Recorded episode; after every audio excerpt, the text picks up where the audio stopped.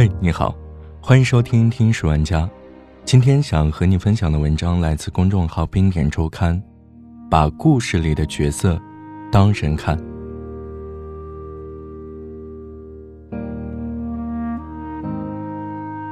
一个发生在疫情里的故事，让不少人对着手机屏幕流下眼泪。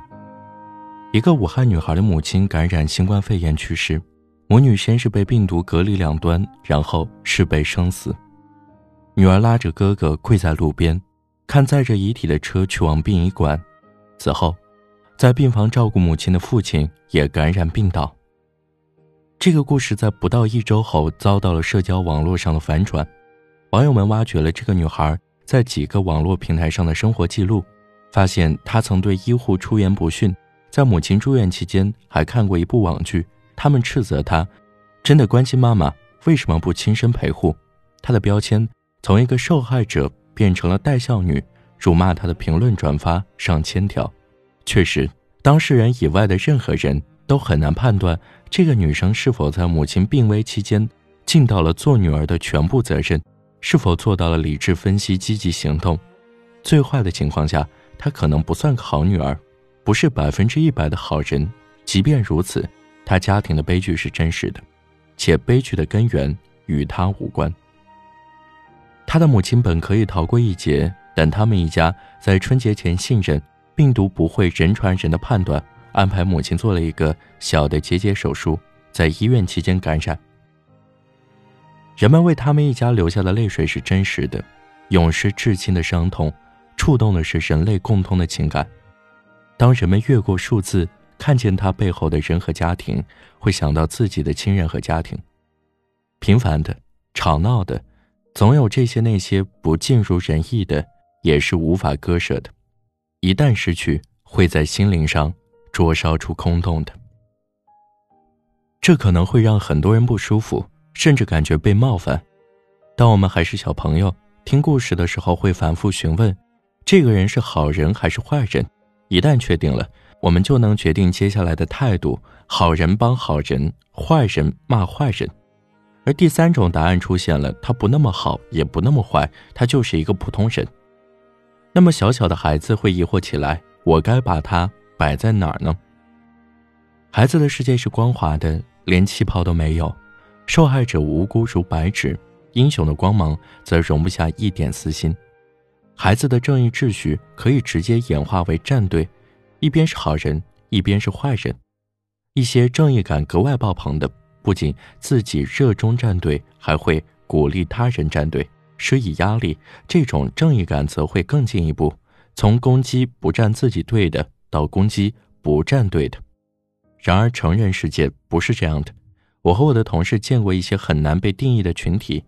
有人投入全部的心血帮助弱势群体，同时偏执于自己的理念，甚至会违背受助者本身的意愿；有人钻营鸡贼，放不下蝇头小利，但也是极力托举整个贫困家庭的父亲；更多人则是更加普通，无对高尚的追求，也缺乏对卑鄙的想象，会犯错，会退缩，也有种种微小的爱与愿望不能舍弃。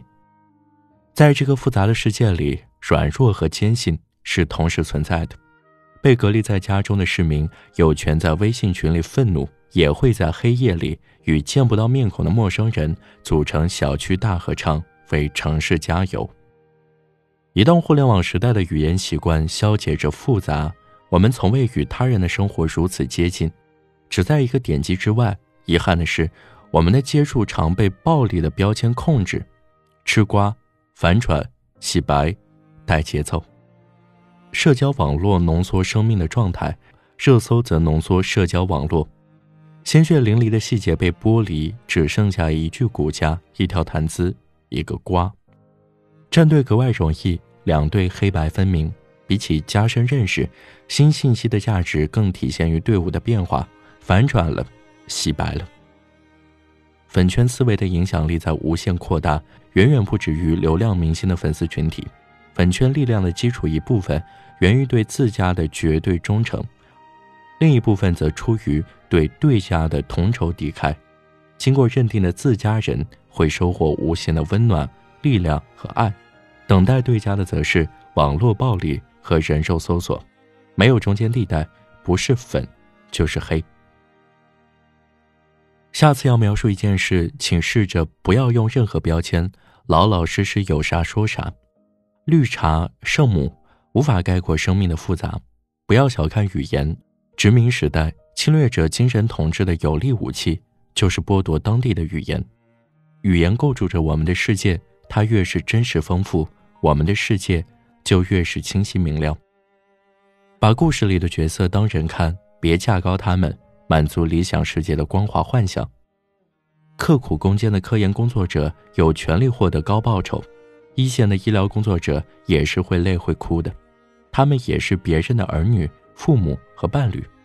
健康威胁下逃离和留守的人，都有他们的苦衷。普通人，帮帮普通人。武汉城郊的农民一路问路到市里的酒店，给援汉的医疗队送来蔬菜。外卖小哥从一份药物订单判断出买家有自杀意图，小心周旋阻止。有人的小猫因为封城得不到救治，陌生人寄去药品，转一转求助信息不算蹭流量。先不去质疑动机，哪怕真的被骗，也好过错过。为改变一个人的命运，增添一点微小的筹码，不要轻贱自己的同理心，愤怒，哭泣。都在强化我们作为同胞共同拥有的部分，我们的情感和记忆。这是属于普通人的复杂的、宝贵的善良。